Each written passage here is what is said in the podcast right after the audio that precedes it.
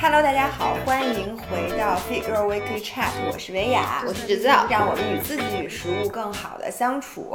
那今天是这五十四周的这个第二期，然后我们今天准备跟大家讨论一下，就是在健身方面我们花的这些钱。对吧？哎呦有没有应该花不应该花，并且有没有先后顺序，或者咱俩是怎么花的？都应该花，没有花钱的不是。你为了恰饭已经不要脸了，在开始之前，我们讨论这个选题的时候，我很郑重的跟姥姥说：“我说你可要想好了啊，说不定咱们将来就要接什么东西的广告，你给我有选择性，都需要。我跟你说，所有东西没有花钱的不是，只要花了钱，你一定练得更好。我们这期结束。好，然后我为什么想录这期节嗯目呢？呃，首先啊，我先说我的原则。嗯我认为这钱花在健身相关的任何东西上，嗯都比花在其他地方强。那当然花吃上也很重要。呃，花对花吃的上，但吃的并没有健身，我觉得健身真挺贵的。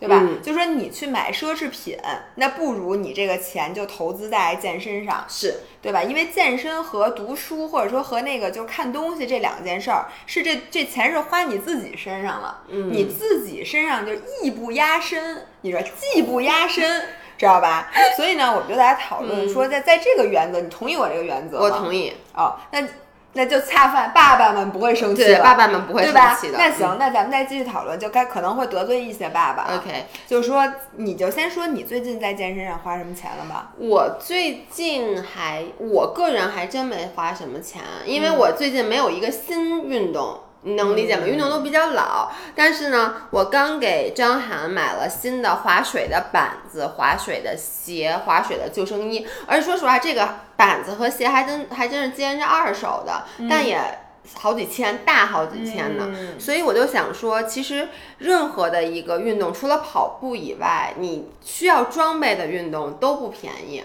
是的，我觉得首先，比如说拿滑水和滑雪这两个板类运动来举例，你基本上这个雪服，像雪服好的，基本要两三千至少，最便宜的也一千块钱左右。你你至少得有两身雪服吧，你得换着穿吧。不能穿美团和京东吗？可以穿美团，但是我跟你说，如果你真的想好好滑，我先说一下这个梗啊，啊就是因为在雪场租的雪服，特别像那个特别像美团和京东送货员的那一身衣服。对，我们之前有一次和那个两个著名的博主，一个叫做木兰 Adriana，是一个著名的美妆博主，和你们都知道的那个 James 赵健康，健康哥，然后他们俩都没有雪服，到那儿租了两声，特别像送外卖的。对不起，我的狗在喝水。我们家现在有两条狗，然后在干各种各样的事儿，所以大家一会儿可能会听到各种哗啦啦的声声音。嗯 OK，所以呢，如果你真的想好好学的话，那你肯定去的频次要高。如果你去的频次高的话，的确你单次看来你租赁的这个价格比买要便宜很多。但你一旦你这个真的玩下来的话，是很贵的。比如说你租板子一次可能就要两三百，是你买一个板子要四五千，但是你得想啊，你买一板子能用三年呢。嗯，你租你你要是每每个雪季去过十天，其实就两三千就回来了但是。我特别想说，就你这种人，嗯就是一般都是在，因为你知道人爱一个运动啊，嗯很多时候他不是就是说你一旦爱了就一直爱的，它是基本都有一个一个阶段性，就最开始你玩那两次吧，你嗯特喜欢，对，这个时候是最容易冲动的，嗯就是你就觉得，哎，如果你看我我我上个礼拜我去了两次，嗯比如说或者我这个上一个学期我滑两次嗯雪，那我肯定啊，那我今年对吧，我至少要滑二十次，那我那是不明年可能没有人20能滑反正就是就就这意思呀。嗯那那我肯定得买一身我自己的选服去玩，而且你马上就开始看大神，对。说哎，那最好的是什么样的？我同意对，然后这个时候呢，你有可能就会像姥姥一样买了自己的雪鞋，然后什么雪服什么的，全置办齐了。眼镜儿你不能不买吧？对什么头盔就是一套，因为你既。然你买了，你一般就不会只买一两样，因为你租，反正你你都要花租对，没错。然后呢，这个时候夸机，我觉得这是一个魔咒。嗯基本上到这个阶段，然后你可能一次都没用，还没开包的时候，你会发现，哎，这这这里边没去成。嗯，然后下个礼拜你发现，哎，这跑步挺好玩的对。呀，我觉得还是跑步，然后就跑过一次步完了，然后你这个东西就永远的封存在你们家，连包都没有开。这个就是我们可能大家下礼拜会看到姥姥发的一期骑行的那个干货视频，然后这里面我就给大家详细的介绍了，就就你们这些人，我跟你说都不用说有一个算一个，嗯。就这些装备党们。其实你真的每一个运动，我真的建议大家，比如像滑雪，你过了第一个雪季，再决定你要不要买装备。嗯我我跟我跟大家说不要听他的，我跟你说啊，你不出活儿就是因为你没自己的板子。我屁！哎，我这我在这里必须要教育大家，就很多人就觉得，比如说咱家骑车这件事儿，就觉得这个骑就是车好的人嗯一定是，哎不对，觉得就是大神的车一定特别好。嗯，其实完全不是这样的。我觉得在北京的骑行圈里，当然了，有很多大神，他有很多很多辆车，他的车都很好，那都是玩的很好很好的。有很多骑车好骑的好的人，嗯他的车就是最便宜的车，这对你没影响。啊不，你听我来，我现在要反驳你一下，嗯我觉得是这样的。就是对于大神来说，他的 level 到一定级别了，他骑比如说几千块钱的车和他骑几万块钱的车，因为他的技术很高，他的技术可以弥补这个设备的不足。但是你知道，就对于一个新手来说，可能这个装备就很重要。我举一个例子，就是。呃，在我最开始滑雪的时候，大家都跟我说说你现在不用买板子，说你都不配用那个好的板子。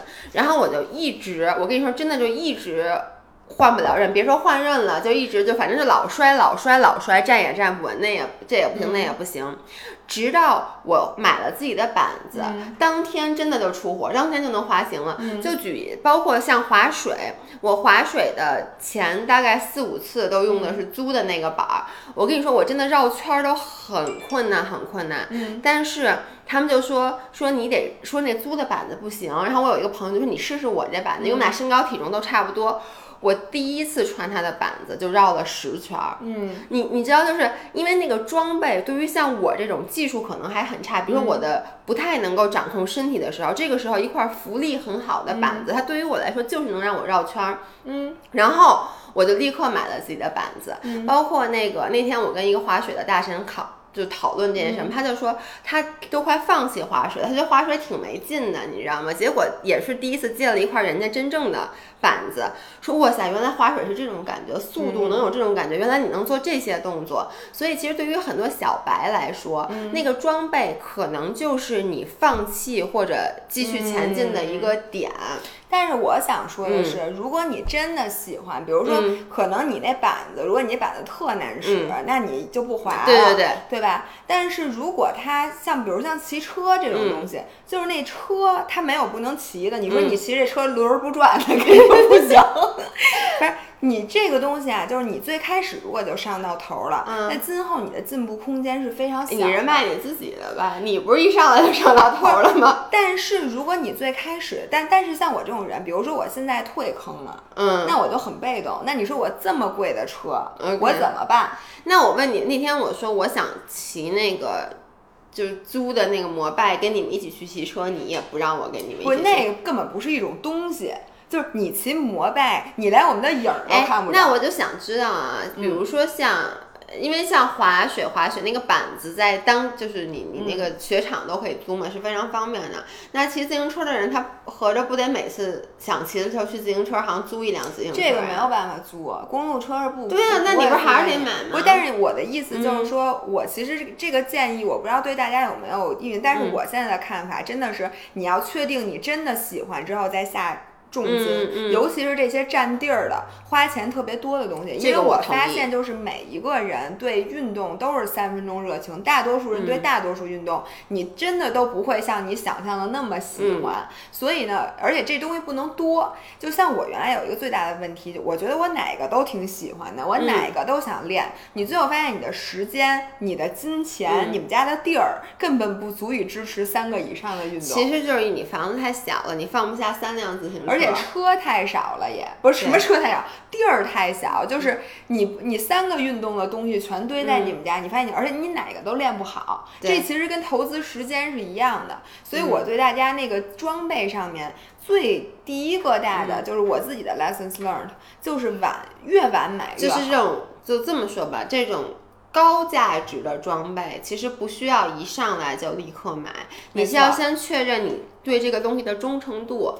就因为你买了这东西，买了这个东西有点像求婚，你退婚的成本还是比较高，太高了，而且一直啪啪打脸，而且咱们的。能花的钱其实都是有限的，你花在这儿了，你就不能花在这儿了。比如说你买完雪板，你可能就请不了私教了，然后下一次你去深蹲，你可能就放弃了健身房。所以这种东西都是有沉没成本的，所以大家投资的时候要想好。但是我比如说啊，如果说我。比如说滑雪、滑水这种的，它其实不光是你这个东西，你这个器械你是需要花钱的，你其实穿的东西也是需要花钱的嘛。那我给大家的建议就是，比如说你是滑雪，那你一开始需要买的，其实最开始需要投资的是一双鞋。就如果我们来说分步骤买，你说我钱比较紧，我没办法一下，因为你全买下来至少要一万多。那 OK，那我觉得第一个你需要买的是一双鞋，因为如果你鞋不舒服，其实你是。干不了这件事儿的。第二就是雪场的鞋真的非常非常的臭，嗯，非常非常的臭，好不好？所以呢，你第一个需要买的鞋，第二，如果我会买的话，我会先买这些什么护脸呀、护具啊这些衣服类的买了，因为这种东西就是它没有那么贵，它价格没有那么高。然后你说你每次都租，我总觉得就是真的是那衣服，它是包括头盔，那你一戴你就觉得那个味儿是顺着头盔就。像瀑布一下流到你的脸上了，所以这种东西我觉得是可以先买的。但是板子这种高价值的东西，你可以最后再去投资。那我问你，比如说我同样的价格，我只有一万块，嗯，那我在最开始的时候，你是会就咱不说对错啊，你是会先买装备，还是会先参加一个，比如说去瑞士、去北海道的这个旅行？旅行是滑雪的，对对，呃。我应该还是会先买装备，因为我我觉得啊，就当你，因为你如果你连装备都没有，你肯定是滑的不好的，你不可能在完全没有自己装备的情况下说我滑的挺好的，那是不可能的。因为一旦你变成规律性的去做这种运动，不管是滑雪也好，滑水也好，你租赁的金额都是很高的。本身这个它不是便宜的运动，必须要承认。那这个时候，所有人都会考虑说，即使。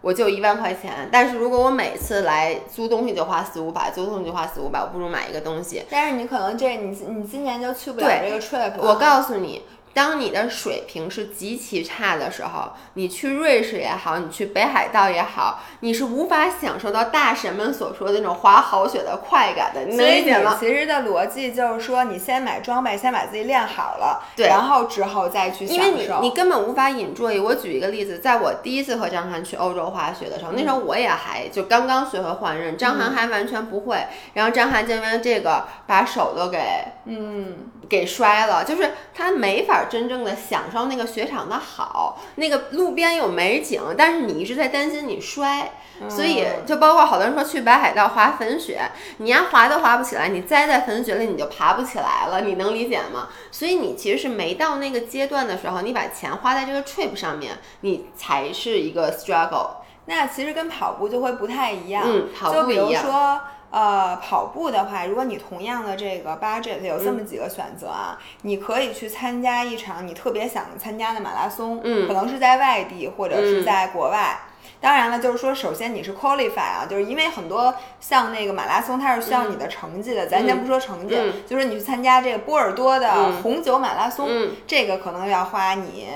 一万块钱，这一万块钱你还可以干什么呢？买顶级跑鞋，买顶级的装备，买手表，买各种各样的东西。嗯，如果是这两个选择的话，我会选择先去报那个 trip。嗯，因为呢，我觉得这个马拉松，你想，你你你算下来。你觉得你随时都可以去，但是其实你人生就这么短。对，这个你今年不去，你明年不去，反正你能去的，你随着你年龄的增长，你能去的次数会越来越少的。对，所以呢，哪怕我们先不烧这些装备，然后，然而我觉得这个体验是最重要的。因为你知道吗？像你这个，就是说它的技术和装备不是那么紧密相关的。但你说你没鞋，你是跑不了的，对吧？所以你鞋还是得买。这个就跟其实滑雪的话，那个板儿什么的，包括鞋这些东西，其实就是你技能上升的一个必备的东西。比如说，如果说是潜水，就跟滑雪很像。你看潜水，我到现在为止，我只买了一身。跟滑雪很像。不跟滑雪，跟跑跑步步很很像就我嗯只有一身失忆，那我有钱，我可以去买什么那些贝飞啊，什么各种那个 BCD 什么等等等等的装备，但是我什么都不不买，我就是嗯我要选择多去玩儿，因为那些东西的装备，它对我的技术的提升并没有什么所以。其实针对每一样运动，那嗯这个东西到底是不是有质的飞跃，这是不是应该装备党不一样？所以这个是我觉得是不是就得请教一下，比如说你刚入圈儿，嗯你就真的找一个特别懂的人，你问问他，对就说这个东西到底有多关键，对，对吧？也跟个人有关系。像有的人他就是会被装备激励，我觉得你就是一个典型会被装备激励的人。就是你看你，我觉得你开始跑步是因为当时有人送了你佳明那块手表，然后你突然开始跟。以前从来没跟我说，突然开始跟我什么说什么 VO2 max 什么这些值了，然后就说我要去跑步，说我要去看一看。其实有的时候你是会被装备给刺激到的，对我是一个特别重视数据的人，嗯，就是我觉得，就像你知道现在那个环法，就是那大表哥，就弗鲁姆，他叫大，为什么叫大表哥？就是因为他骑车是盯着表码表骑的，就他完全是盯着他的功率、他的踏频、他的心率，他是看数骑的 OK 你知道吧？所以呢，我觉得我也有一点儿，就是你们家的起咖啡机咖啡机现在在在那什么，我接着说啊，就是有有不同的人，他会对不被不同的健身装备激励，嗯。有的人呢是被好看的衣服，对，就是很多人，我觉得很多女生去健身房，嗯。就是如果你今天没有新衣服了，然后你觉得你穿上今天这身衣服不好看，你可能就迷之就不去了。我必须在这儿插一句，就是我觉得，如果说你是一个什么都没有的小白，你嗯。健身一开始真的要给自己投资一身好衣服，不要嗯买那个淘宝上特别便宜三四十块钱的东西，就是。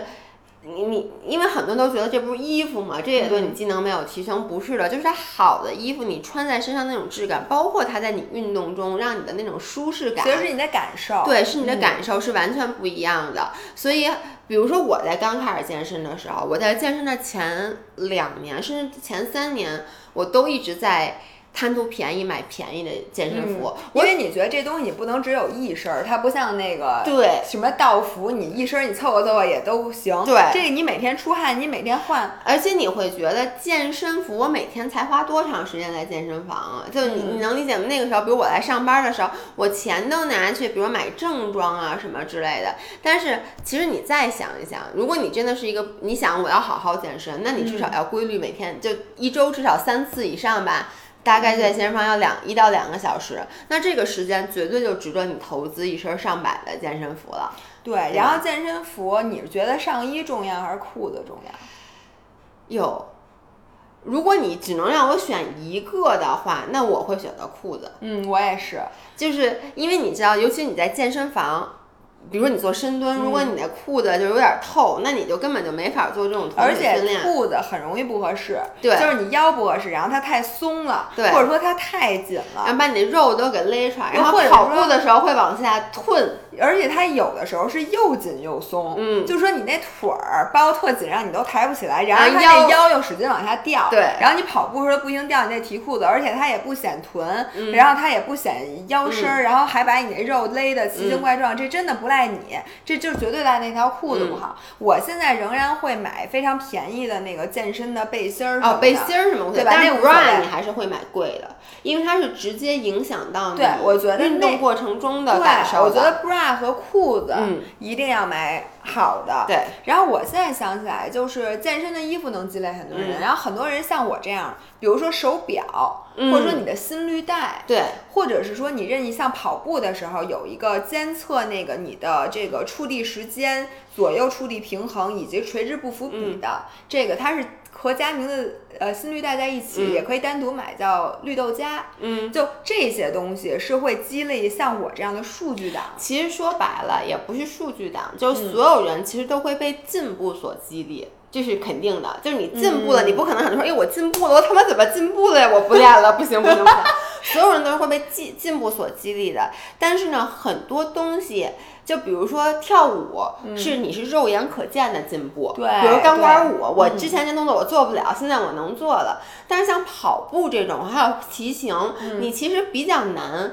比较准确的去监测到你的进步，因为你说我都是跑五公里，如果你只带一块普通的表，你说昨天我花了，比如说那个，因为你都看不出每分钟嘛，对吧？你只能说我昨天跑这五公里花了三十五分钟，今天花了三十三分钟，That's it。嗯，但是如果你有这种智能的设备，像你说的步频也好，什么乱七八糟的什么垂直距离也好，你能通过各个方面看到自己的进步，就会更加激励对，然后这里面我我就还是推荐一下吧。嗯我觉得如果你是对热量比较敏感，就是你想养成一个更好的生活方式，嗯那我觉得投资一块苹果手表就可以是挺关键的，因为苹果手表上那三个圈儿，嗯，真的可以在那段时间咱俩都魔怔了。对，就每天你现在也不画圈儿了是吗？我现在不画是因为就是我现在。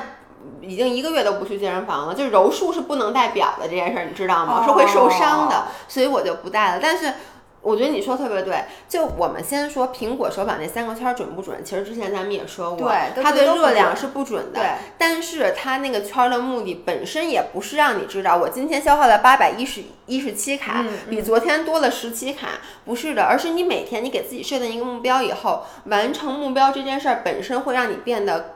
更加好动，嗯吃的更加健康。其实你说那个圈儿跟你吃是没有关系的，嗯但你发现没有？你戴了那个手表，你在运动上你希望完成这个圈儿，嗯你自然而然在它是一套餐，你在生活方式上整体来言，你就会愿意变得更加健康。对，然后我嗯再说一下佳明，就我觉得任何一个就你做有氧运动的人，你都应该投资一块儿佳明，嗯，因为呢，它里边数据的专业程度以及它和这些 A P P 的这个衔接，嗯是别人现在他是绝它是里面。带什么 VO2 max 那些值嘛，对对？它里面有各种各样的算法，并且它数据的监测的全面嗯程度，这样就这么说吧，如果你没有这个这种手表上这个数，嗯你是没法跟教练聊天儿的。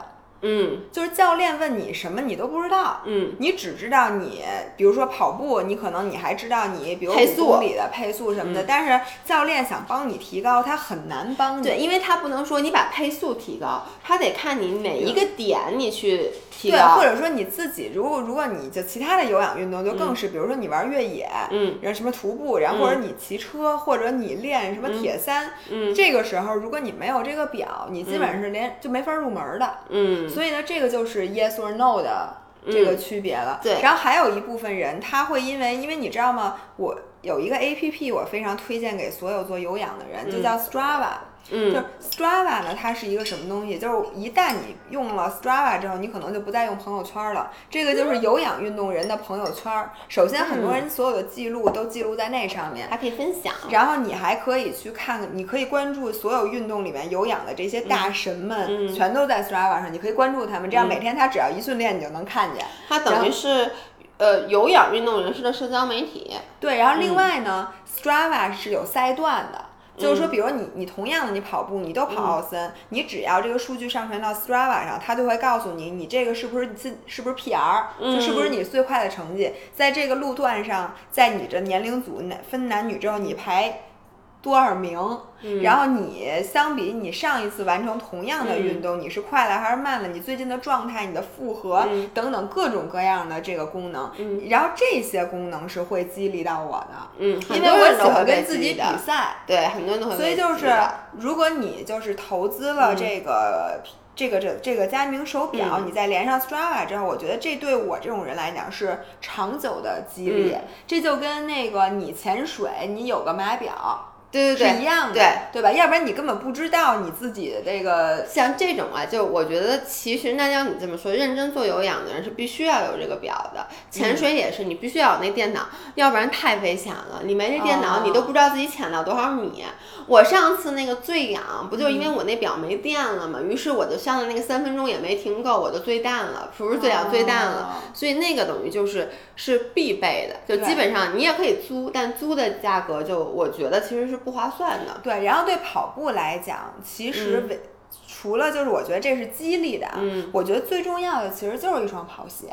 嗯然后我想说一下跑鞋，我们在这里不展开，嗯但是我想说一下不重要的是什么？嗯就是大家上回还问什么冰骨带，就是所有你不明所以的那些护具，都是嗯我不但是不推荐大家可买可不买，嗯而是我不不不推荐大家去买的，因为呢，其实你跑步的过程就是让你的肌肉和你的这个整个骨骼的结构从弱变强的过程。它明明是可以自己变强的，但是你非得要帮它一把。嗯你说你不用变强，放着我来，我给你裹一个冰骨带，你就不用使劲永。远都学不会使用那块儿发力。然后你永远不会让你的肌肉变强，这时候哪怕你一摘冰骨带，你可能就是会出问题。然后这时候你就想，哎呦，你看我带髌骨带多重要，嗯你看我一摘我就受伤了。但其实嗯恰恰相反，是从髌骨带我延伸一下，就是嗯在做力量训练的时候，很多人喜欢带护腰。嗯，那护腰其实要不要带？就好多人我一看就说，哎，我今天没带护腰，我都不敢不深练了。嗯，首先，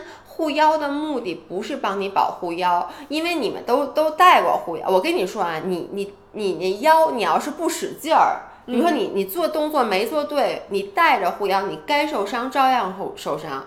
护腰的目的是什么？就是尤其大家看到很多大神带那种牛皮的那种护腰，嗯我跟你说，啊他那勒那么紧，他的目的不是为了说让他的这个骨头不要这种折呀什么的，他其实是让帮助你去发力。嗯因为我们都知道，其实，在做深蹲也好、硬拉也好这种呃复合训练的时候，你要收紧核心。那什么怎么收紧核心？其实对于大神来讲，你做大重量训练的时候，你其实就是吸一口气，吸到你的腹腔里，然后绷在腰带上。当你的腹腔胀起来的时候，它是往前和往后都有一个推的力，所以那个腹腔胀起来的时候，会帮助你去固定你的脊柱。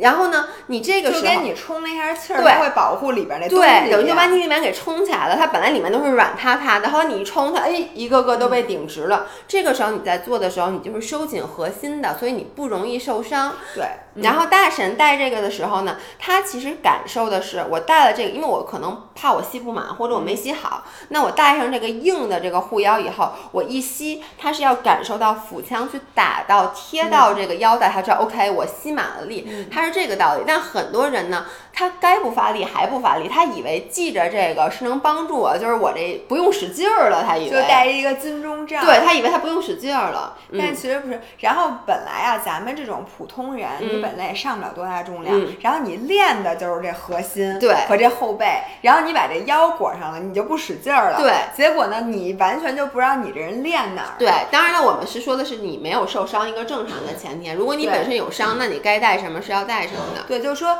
这个护腰这事儿，就大家不要去模仿。就我看见别人带护腰，我也得来一个；我看到别人带护膝，嗯我也得来一个；我看到别人带髌骨带，我也来一个。然后小腿的什么压缩袜呀，然后各种各样的什么肌肉贴呀，嗯就这些东西啊，都是我们在最开始的时候不建议大家去入手。我在这儿跟大家说一下，解释一下我们。家笨笨在咳嗽。对，因为我的那只另外一只喜乐蒂，它今年已经十六岁了，然后它现在那个心肌肥大挤到它的气管儿，所以它就会不停的咳嗽。然后是一只狗是是一只一只狗，对对对对，不是不是我们家九十多岁的长辈，嗯，然后它可能时不时的会咳嗽一下，大家请把好好好多好多爱送给他。对，我觉得你说这个非常对，我不知道我之前有没有在音频节目里说过，我可能说过，就是。呃，你知道那个护膝就很高级，那个德国的护膝。好多人是，比如我这个右边膝盖受伤了，我就只带一个，因为那护膝很贵，那护膝一千多块钱呢、而且是论个儿的。对，那护膝是单买的，于是很多人都觉得啊，我只是右边的这个膝盖不舒服，我带着右边这个，然后你就会发现过不了多久，这个人左边膝盖就坏了，就是，嗯其实。就专业人士都建议，就是护膝要带就带一两对儿，对，因嗯为你如果带了一边儿以后，就有点像肌肉代偿，你知道吗？你带了那边儿以后，哦它就会主动的去用那对个发力。对，哦所以你就会更加的磨损另外一边儿，所以你要带就两边儿，因为本身你有一边腿受伤了，你一定会更加的去用另外一边发力，所以一定要把两边都带上。嗯然后我这里面就引申一下，我觉得这个钱呀不应该去花在就是瞎买护具，因为说实话那东西都真的很贵。嗯，然后呢，还吃一堆乱七八糟的那那种补剂，一会儿我再说补剂哎，。但是那个还是有用的，你看我那儿还放着呢。我不我不是说关节的这是要吃的，嗯我一会儿会说。但我想现在说的是，其实我们每个人在嗯运动里面最该花钱的地方之一，就是去找一个就是体态师。嗯，因为你知道吗？我们大多数的人前人最不愿意花钱的地方，就是脚，就是干这些不累的，就是没你看似没有用的就这么说，就是第一东西没拿着，没食物；第二呢，也没让我变瘦，而且你也没觉得有什么用。没让我变瘦。对，对，但是这些事情往往是最关键的，就是哎，对不起，它关了。嗯，就是我们为什么会受伤，其实都源自于我们身体体态的问题。嗯比如说你的这个脚踝、你的小腿的形状、你的这个旋转、嗯骨盆旋转、嗯骨盆前倾、后倾，你的后背，反正就这这嗯就很多。其实这是导致我们受伤的最大根源，并不是因为我们没带护具。嗯所以我觉得最重要的，你到请不请跑步教练都是其次。嗯你要找一个体态评估师，就是所有健身房其实都有那种做运动康复的，嗯其实让他看一下你身体有哪些问题，他会帮你评估这个问题是不是一定得治，还是说你可以一边运动一边治，嗯还是说你现在这个问题严重到你必须得先去做治疗，你才能去做你运动，才能去做对。运动，或者有的时候他就建议你直接去看医生了，说你嗯。这个马上就腰间盘突出了，你绝嗯。对不能硬拉。对。就是他会给你评估，并且他会教你一套方法，比如说像我，我的小腿就是很紧张，嗯。我的后侧链那块就紧就紧张，他就告诉我，如果你想让自己不再得小腿的跟腱炎，嗯。说你跟腱炎就是因为小腿紧，嗯。那你不再得这，你就需要每天的去做放松，嗯。然后去那个拉伸你的比目鱼肌等等。然后说你最大的问题在于说，因为我长短腿，嗯。我的右腿比左长腿腿。长一厘米，我好像也也也歪挺严重的，就是很歪，以至于嗯。我的骨盆歪，以至于呢我的左腿就比我的右腿有力。所以我嗯。整个在踩踏，比如说自行车踩踏的时候，我永远是左腿发力。嗯。所以呢，这个他就会告诉你，那你怎么弄？然后，但是我这个呢，因为我差的太多，而且我已经三十多岁了，嗯没有那么容易矫正，所以呢，他就会给我的左脚的锁鞋底下加三个垫片儿，嗯。给你让你在骑车保持动态的时候，让他们俩一边儿长。就他会有各种各样的方式，或者他告诉你你的后腰，比如说这嗯。部分肌肉紧张，很有可能导致你有各种各样的以后的腰的什么嗯。什么疼痛，让你放松。所以我觉得这个钱其实是我觉得最应该花的。嗯你就算改善不了，你也知道自己这个问题，你也知道怎么去避免，因为这个问题产生的以后那种不可避免的疼痛。因为大多数你你真的到膝盖坏了你再治，嗯，那这个就钱花太多了。但如果你知道而且你可能膝盖坏了以后，你就再也无法进行这个运动。没错，所以一定要预防。我觉得这个钱是应该花的。其次还有什么钱应该花呢？就是。呃，我觉得筋膜枪买不买是个人的选择，嗯就是我我因为很多人问咱们对按摩轴和筋膜枪，但筋膜枪真的是近两年近两年才出来，以前是没有这个东西的，怎么它就变成了一个必需品呃，其实以前就是有筋膜枪，但是以前筋膜枪都是给专业队的人对，用我的意思就是说嘛，它啊其实，在。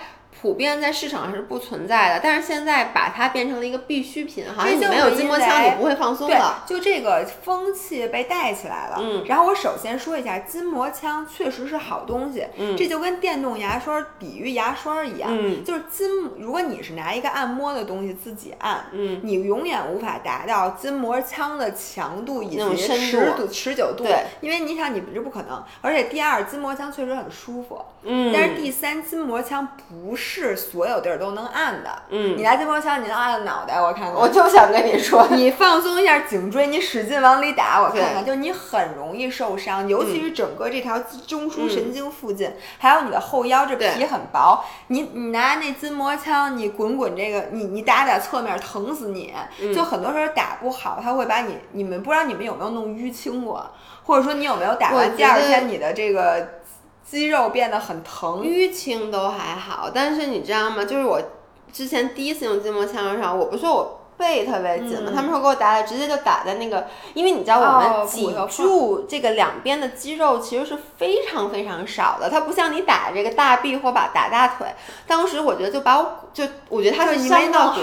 对他，他一下就他他没想打我脊柱啊，但他那个一不小心就碰到了脊柱，那个疼真的是太可怕了。对，所以我觉得就是筋膜枪不是必须的，嗯。但是放松是必须的。嗯。就是你如果不买筋膜枪的话，呃，我建议大家还是用用按摩轴，嗯，因为按摩轴你自己是可以控制的，嗯。筋膜枪那个劲儿它来的太迅速太猛对。烈，但是呢，按摩轴你是自己用自重压在上，你可以慢慢去感觉，嗯对。然后而且它适合放松的是大片的筋膜，对。因为你想你是擀面杖擀的劲儿，嗯那个筋膜枪只能打局部，而且你把这个局部放松了，很有可能会导致其他的局部更紧。就是什么，就我们给大家解释什么是嗯筋膜啊。其实就比如你的肉，就一一系列，它底下就是你们都买过那猪肉，就你们知道有时候你把那白膜，对你把那肉剁断了，但那肉你还得撕一下，因为它嗯底下那都连着呢。那个其实就是你的筋膜。你说完，我不知道为什么我饿，我特别想吃那筋头巴脑。对对你知道你们吃那个肉筋，就那筋筋那就是筋膜。对对对，它底下那一层，就你经常有时候觉得你。你得拿剪刀去剪开它，而不是切能切断的。对那那个筋膜其实就把我们各个肌肉，等于说我们的肌肉都摊在这儿，底下是这层筋膜。嗯你就想啊，如果我在健身之前，我想让我的动作幅度能做更大，那嗯你其实应该让筋膜就变得很拉伸，这样你一会儿做的时候那个就嗯没那么紧嘛，要不然筋膜它可能那种抽抽着，你们能想象就抽抽着。筋膜是因为，而且它是连成一片的，身体上有几大片，所以它一抽抽就把你浑身的肌肉都给挤在一起，有点像那种那种包子那种。所以其实放松筋膜优于放松肌肉，对就是它是在放松肌肉之前的。对。所以我觉得筋膜枪、呃按摩轴或者说拉伸，嗯对。其实自主的拉伸，就像瑜伽那些动作，其实是最好的，是最好的。因为你知道，包括我刚才说，就你为什么要用按摩轴去把这个，很多人都之前我也建议过，就是嗯你在做臀腿训练的时候，或者甚至在做肩背的时候，你把这个按摩轴先把这个筋膜稍微的滚一下，其实你就把它滚松了以后，本来你可能只能蹲到一半儿，你现在就能蹲更深，你硬拉也能下来更多，它其实就是让它变松了。嗯然后刚才姥姥提到一个自主。拉伸和主动拉，呃，什么主动拉伸和被动拉伸，嗯嗯就其实这个也是我在最开始，我虽然现在不学瑜伽，但我记得以前我学瑜伽的时候，那个人老师就是说，其实瑜伽为什么就比去按摩你会觉得做完以后更舒服，嗯。是因为你主动拉伸，其实你可能没有意识到，在你潜意识里就会去更多的去 target 你真正紧张的那个点。嗯相较于别人给你按摩那种被动放松，他其实不知道你哪儿是最紧，你告诉他我背最紧，但他也找未必能找到最紧那个点，所以它是一个均匀的给你去放松的。对，但是我在这里面也想说，就是我觉得找体态师这个钱是值得花的。嗯另外一个我觉得值得花的钱就是按摩，因为为什么呢？你虽然说说瑜伽确实好，但是有几个人能每天就坚持都在运动每天晚上练拉瑜伽呢？拉伸或者说你真的能坚持去拉伸的？我觉得这样的人非常少。嗯所以其实你去按摩，因为基本上除了你不爱按摩的人啊，大多数人你都会觉得按摩太舒服了，嗯你不用做任何的心理建设你就去。然而，如果你每周去按摩的话，对你整个肌肉的这个保持，嗯。就让这个肌肉不至于非常紧张、嗯。僵硬。不让它劳损，嗯。并且按摩师会告诉你，你其实哪儿紧，你的肩啊、背有各种各样问题，而且它是一个疏通的嗯过程，它会帮你把那个结节嗯。给推开，嗯。让你这个恢复血液循环，嗯。这个对你整个身体的这个舒适度以及嗯。你这个长肌肉的。它它肯定能帮你长肌肉，因为很多时候你肌肉不长。哎，那我问是因为你我要是不练，我就让他给我按，他能给我按按出一身腱子肉来吗？那你可能就得按成电施瓦，按成施瓦辛格。他可以给你通过注射打成施瓦辛格，好不好？所以我觉得按摩这些，你不要看说你这个按摩，比如说都五百块钱，五百块钱我为什么不攒攒攒攒三个月我买块表呢？嗯，对吧？但是我觉得按摩对于我们这个身体的康复的这个帮哎，那我问你，当买表还按摩？你这话说的，就是我就这一千五百块钱，我问你，我干嘛？一千五百块钱当然按摩，因为表比一千五贵，买不了表。对，所以我觉得按摩的这个钱是我愿意花的。嗯然后我还有觉得不值得花钱的是什么呢？就是买奇怪的补剂。我刚想各种各样的补剂，因为我发现啊，我在健身之初，嗯我觉得花钱最冤枉的地方就是这个，嗯，因为在呃健身之初，你会觉得大神们都喝各种各样的我跟你说，我在刚开始健身的时候，我现在记忆特别深。我买了，当时就去那种淘宝买了什么，呃，什么 pre workout，就什么那个什么就蛋白粉这都不是，蛋白粉其实是有必要的，就什么除了 BCAA 以外，还有各种的，我现在都叫不出就名字。我基本上是把那旗舰店里我所有看见的，我就看那个排名前几的那个，全买一全买一遍，然后我还拍了一张照片发朋友圈，让大家跟我说呵，真专业。对，然后当时你就觉得你练的不好，一定是因为吃的不对，就是因为没有喝这个，没有吃这个药片儿或没有吃那个什么。嗯然后你会发现，第一，你根本就不会去吃的，就是你吃三次。就忘了，就忘了，并且你嗯根本不知道哪个东西是在什么时候需要吃的，嗯你也不知道这个吃完了之后对你有什么帮助。就这么说吧，其实你说那些东西，什么 creatine 有没有用？嗯有用，但是那个就是回到上周我们在说力量训练的时候，就是嗯你已经到达基本上你基因给你的上限的时候，嗯你这个时候我觉得任何微小的东西可能有用。如果你想突破你的基因局限，你都值得尝试，只要这东西身体没害你，金钱承担得起，因为你不知道你差的是哪一点儿。但就你他妈在健身房里待一个多小时，然后半个小时在玩手机，晃晃这儿晃晃那儿，使着那个劲，或者你跑步就跑一五公里，慢慢悠悠跑，你还觉得你是因为缺了某某个补剂让你的成绩不好，或者你肌肉没长出来，我真真的是想咱们想多了。对。对，我还买了那种，就是我觉得你买那个就是肌酸、买 BCA、买蛋白粉这些还都是比较安全的。我当时还买了那种，就吃完了之后就心跳特心快跳巨嗯快的小黄片儿，嗯什么的劲儿巨大的那些东西，嗯就是那些东西真的是给会用它的人去用的。就比如说像那个 M P U pre workout，我之前给大家介绍过，我不是每一次训练之前都去喝 pre workout，嗯，就是叫什么训练前的那个补剂。我是如果我今天觉得我应该去健身房，没有好久没，但是比如说我。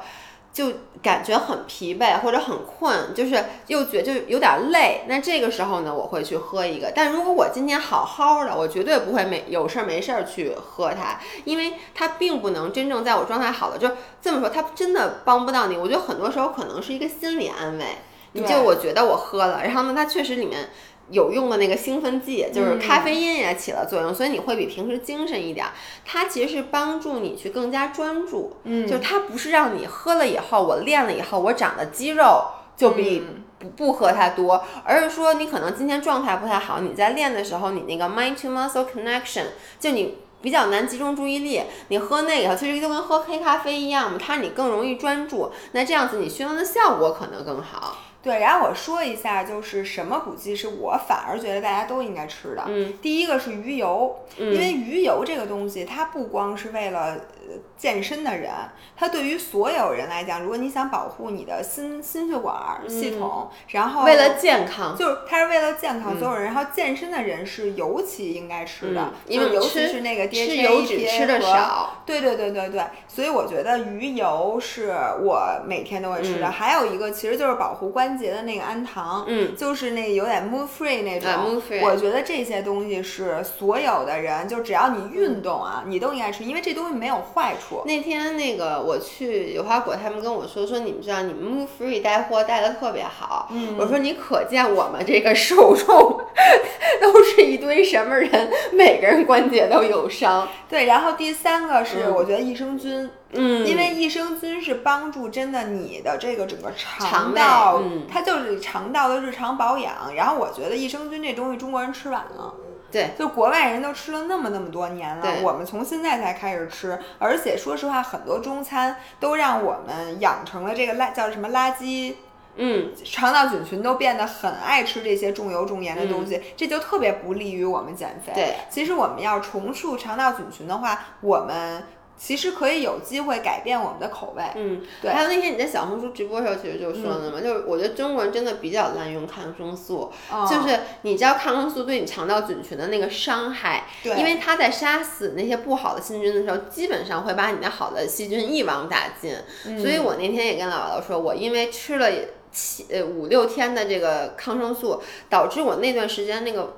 就胀气、恶心、嗯难受，然后我就一直没想出来是为什么。我后来就发现，真的就是因为那两天我就吃了两天辣白菜，就好了。啊如果你能像我一样每天都吃辣白菜，那么你就不用吃这个这。不是一个辣白菜的恰饭广告。对，但是我们其实就是说，所有的补剂是这样，补剂的意思是你缺它，你才需要补。嗯那这个钱不是必须要花，而是当你在日常膳食中，比如说你真的能按这个。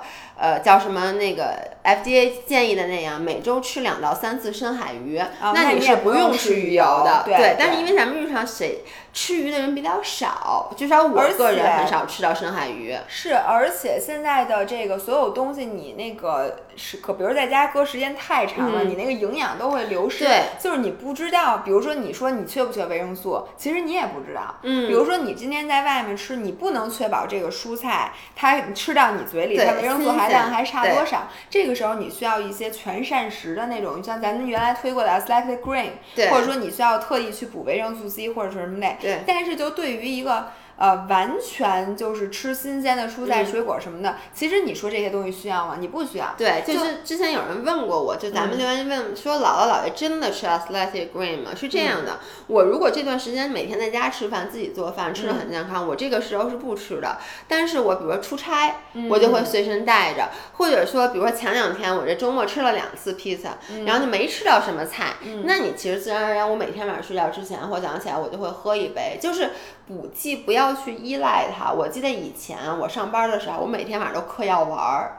就那时候你有一个特别，就各种补剂，就跟去买那个健身补剂一样，你知道吗？我会去那种维生素店，吧排名前几，吃各种莫名其妙的素，也不知道这是什么素，什么这这个提取素，那个提取素觉得从。心理来讲，是我们在弥补自己对自己的亏欠。对，就你觉得你的生活不健康，因为我记得我吃那个最凶的时候，我原来做顾问的时候，我就觉得我熬夜什么这个，然后当时所有的同事都在吃，每天晚上我记得我们出差就拿出一把小药丸儿，说这个是什么，那个是什么，就是。莫名其妙的一些，而且都是纯 herbal 纯植物的。其实说白了就是既对你没害，也可能对你没啥用。然后后来，其实我一个医生朋友跟我说，千万不要过度依赖维生素，就你不要把它养成吃它变成一个每天都吃的习惯，你尽量还是要从不是，膳食就有的时候你就这会让你有一种什么心态呢？你觉得哎，我不用吃菜，对，反正我每天都吃维生素片儿，我以后就靠维生素片儿活着就行，我不用去吃菜。我觉得这个是很多药给我们带来的，对，就好像就是说，我说哎，我今天训练状态。就我如果没有吃这个药，你就会产生一种心理作用，说，哎，我今天练不了了，我今你记天累不。记得那次咱们拍摄的时候，有一个朋友来了，说：“哎，你们就一直在找，你们这谁有 pre workout？说我一会儿要去打拳，说我不吃这个，我根本打不了拳。我说为什么不吃这个打拳？他说打不了拳。他说因为我不吃这个打拳没劲儿。对，就跟不吃褪黑素，你发现你真的睡不着觉了一样。对因为你老觉得就是养成心理作用对了，嗯，而且你确实会依赖，就它确实有用，比如褪黑素它确实有用，但是真的剂量越吃越大，这个我自己要自我起呃自我批评一下，我确实是有点依赖褪黑素的。你现在也是吗？我我何止现在吃，我现在已经吃到褪黑素要求的三倍的剂量了。你咱俩上次一起出去玩，你看我吃，你说你怎么吃这么多？我说我在吃 double 的剂量，但是呢，这段时间我都吃到三倍的剂量了，因为我发现这个东西，第一它真的是有抗药性，第二就是。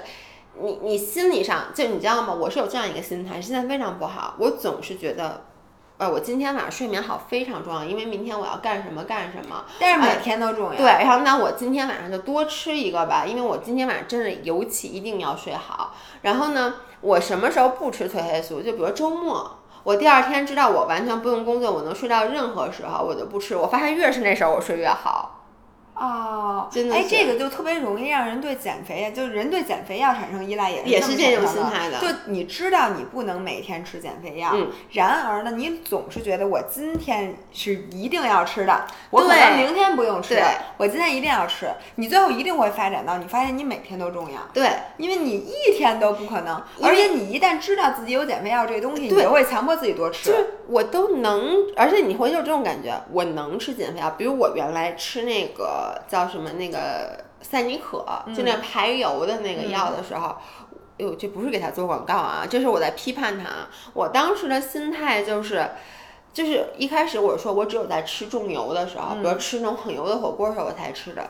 到最后我记得特别清楚，就咱们当时在家里中心底下，你这有一个叫什么 Sequoia 一个咖啡厅，我，就卖的盒饭。我连三明治，我连吃一个三明治里面有三片火腿，我都要吃那个，因为我当时感觉是我有这个选择，把这个脂肪给排除在外，我为什么不吃？哦，这也太这是一个特别可怕的心态，所以就是不要依赖于药丸，就是像你，你之前老说，就是你一旦发现有一个捷径，我可以省事儿了以后，你就再也不愿意付出努力了。对，然后嗯我最后想总结一下，我觉得所有的补剂有很多补剂，就是你问我有用没用，我都告诉你这东西有用。嗯，多少有用。对，但是我想说的是，补剂最多也就是百分之五到百分之十的用，都另外百分之九十需要靠你自己。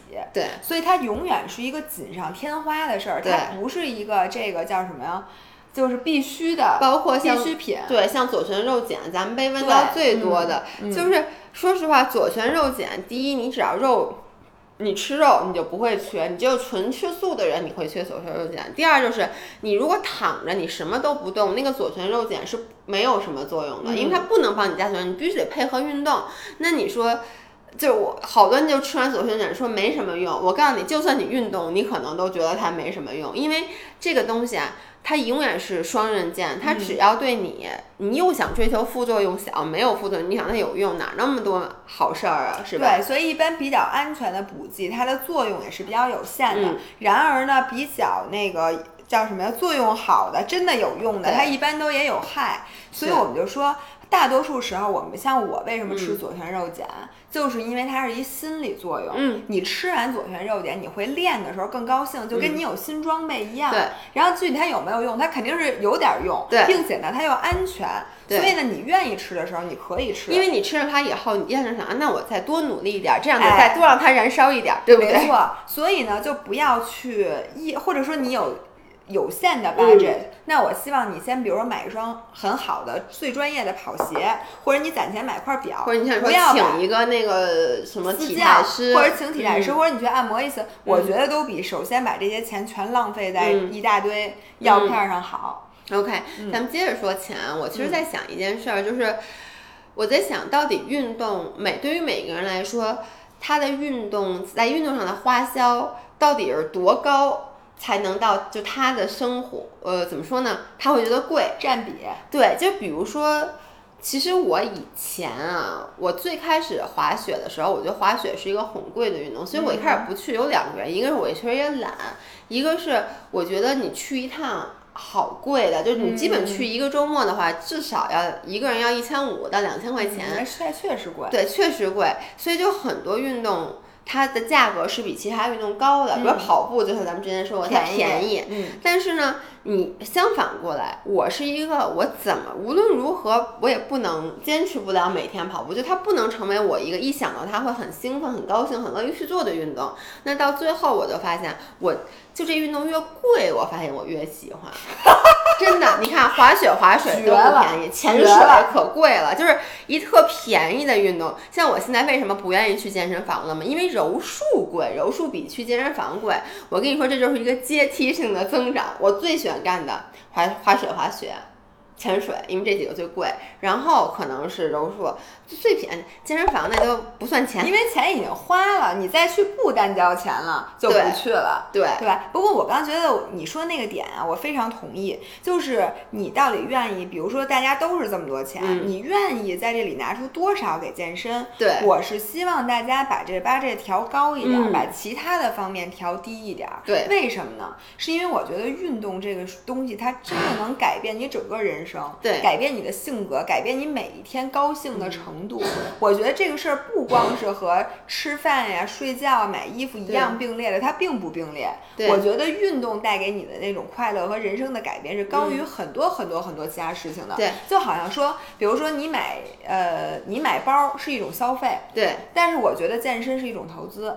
就它绝对是性价比高于一比一的嗯这种，而且 in the end 它能帮你省钱。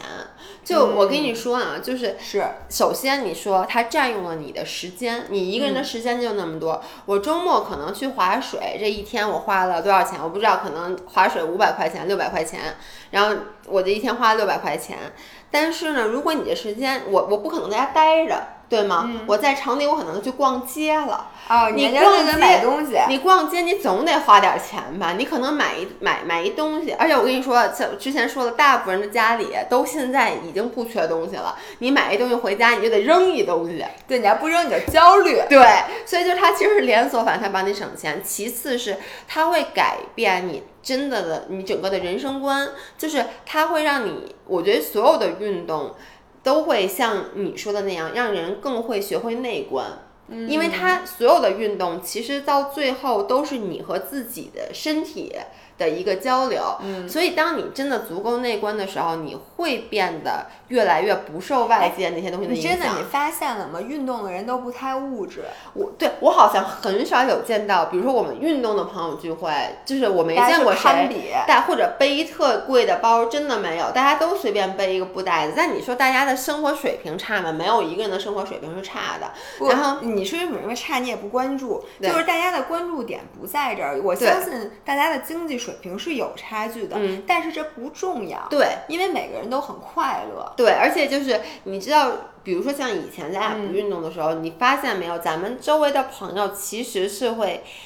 就需要所谓的门当户对，因为你会发现，如果我跟这个人的经济水平差很多的话，我跟他玩不到一起去。因为我真的很记得很清楚，原来咱们跟某一些朋友玩的时候，就老是在说，哎，我这包是什么什么牌儿的，什么不是什么不是什么牌儿，这包新买的，这一限量款，什么特难买，就交流的会是。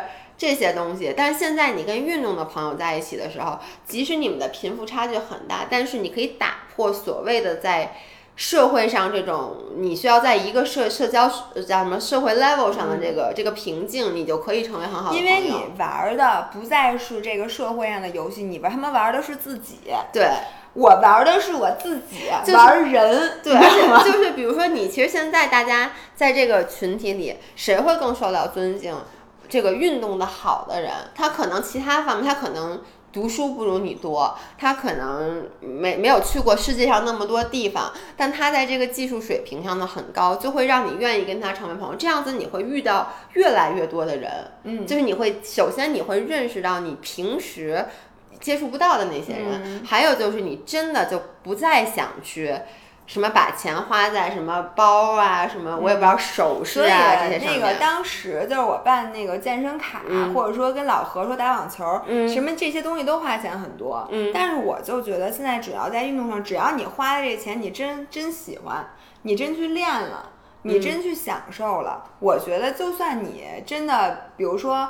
呃，你可能会牺牲掉很多其他的领域，当然你不能说因此吃不上饭，嗯嗯或者你没有地儿住。但是我觉得在基本上的温饱之后，如果你是选择你是买一个这个东西呢，嗯就家里添置一个这个呢，还是说你把这钱去学网球？我觉得永远是应该选那嗯我跟你说个网球。，运动是真的省钱。你现在让我想，就你发现没有，咱俩其实现在不花什么钱，你都就比如说。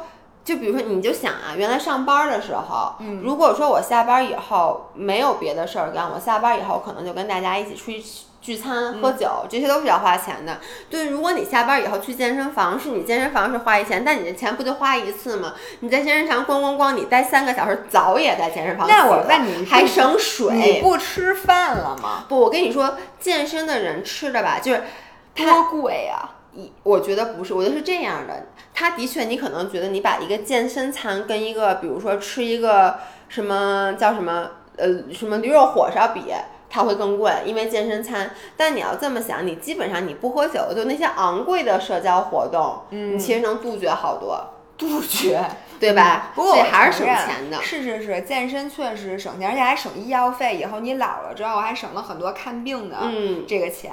而且呢，你会发现你因为健身很多吃喝嫖赌，你这样后两样是没有时间干的。精力就那么多，我跟你说，你真的就是我有时候你累到回家连淘宝都懒得打开，你就想睡觉，这是一件多好的事儿。